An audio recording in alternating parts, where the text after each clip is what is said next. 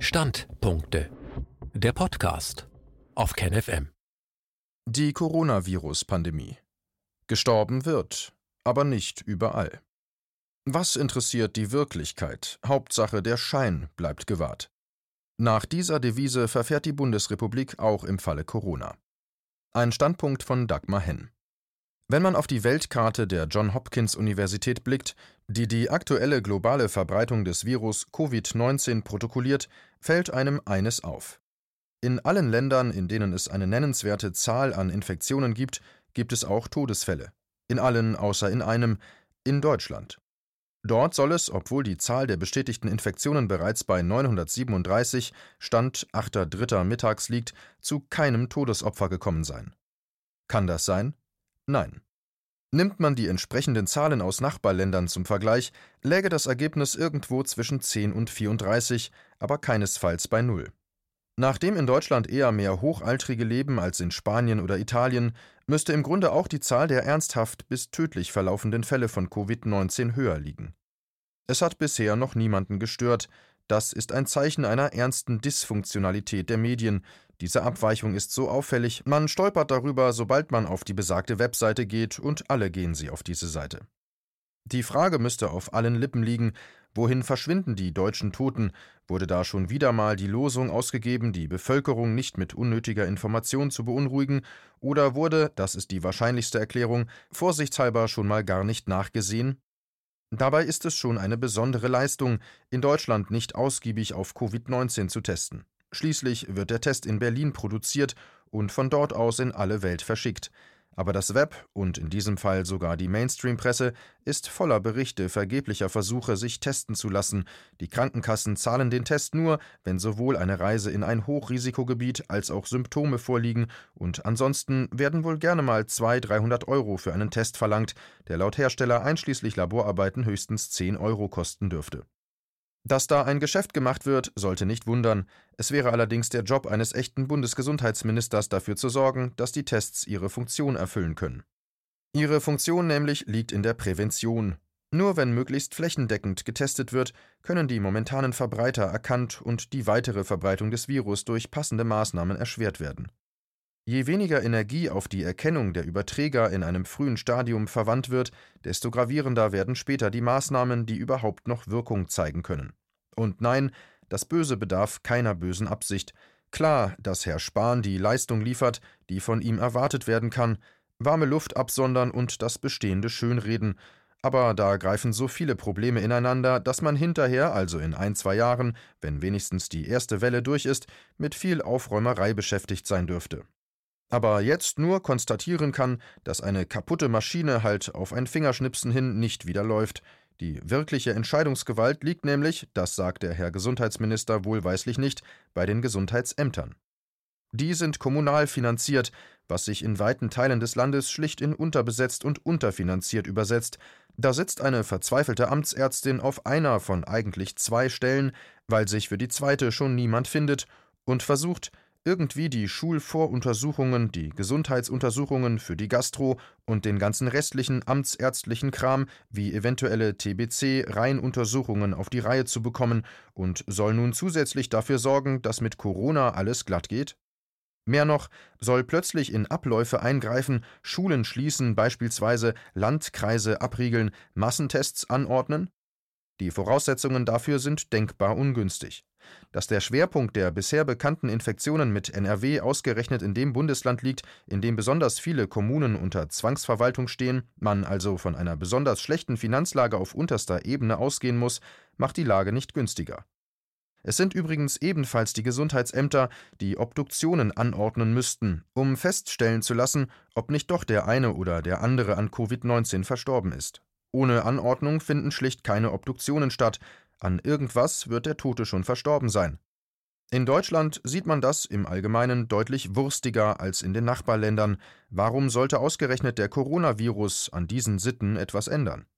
Welche Auswirkungen die Privatisierungen im Gesundheitswesen in diesem Zusammenhang haben dürften, hat ja schon Jens Berger am 2. März auf den Nachdenkseiten ausführlich dargestellt. Es gibt aber noch viele weitere Aspekte, die in diesem Zusammenhang für Freude sorgen dürften. Schon einmal darüber nachgedacht, wie es mit der Nahrungsmittelsicherheit aussieht? Klar, im Moment haben die Supermärkte nur Probleme bei Nudeln und Klopapier, und das, was stattfindet, ist eigentlich nur ein wenig vernünftige Vorratshaltung, aber vier Fünftel der pflanzlichen Nahrungsmittel werden importiert. Jetzt hat die EU zwar im falschen, frühen Moment auf offene Grenzen bestanden, damit A.M. nicht zu Schaden kommt, in deren Interesse eine Schließung von Grenzen unter keinen Umständen in einen positiven Zusammenhang gebracht werden darf, aber wenn man die italienische und mittlerweile auch die deutsche Entwicklung so nochmal zwei, drei Wochen fortschreibt, dann ergeben sich einfach dadurch geschlossene Grenzen, dass jeder Verkehr, soweit möglich, völlig unterbleibt. Woher kommen sie dann, die vier Fünftel, Kartoffeln statt Nudeln? Eines der Geheimnisse, warum in China diese weitgehenden Quarantänen durchsetzbar waren, lag darin, dass niemand damit allein gelassen wurde. Es gab Freiwillige in den Nachbarschaften, die darauf achteten, dass jeder Nahrungsmittel hatte und versorgt wurde. Und wie wäre das hier? Wer wüsste überhaupt noch, in welchem Stockwerk die Oma lebt, die ihre Einkäufe nicht mehr selbst erledigen kann, oder welche der Nachbarn es sich schlicht nicht leisten können, Vorräte anzulegen und daher im Falle des Falles sehr schnell Mangel leiden würden.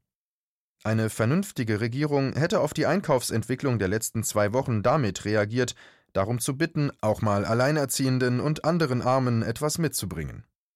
Eine Schließung aller Orte, an denen Menschen mengenweise aufeinandertreffen, würde eine Schließung der Tafeln mit einschließen.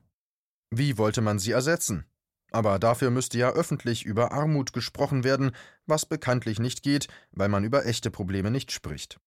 Es bleibt also bei Ansprachen, man solle nicht in Panik geraten und Beschwörungen, alles sei so gut, geradezu bestens, dass gar nichts passieren könne und nicht einmal jene Appelle, die nötig und machbar wären, um die Folgen der Ungleichheit abzufedern, werden ausgesprochen.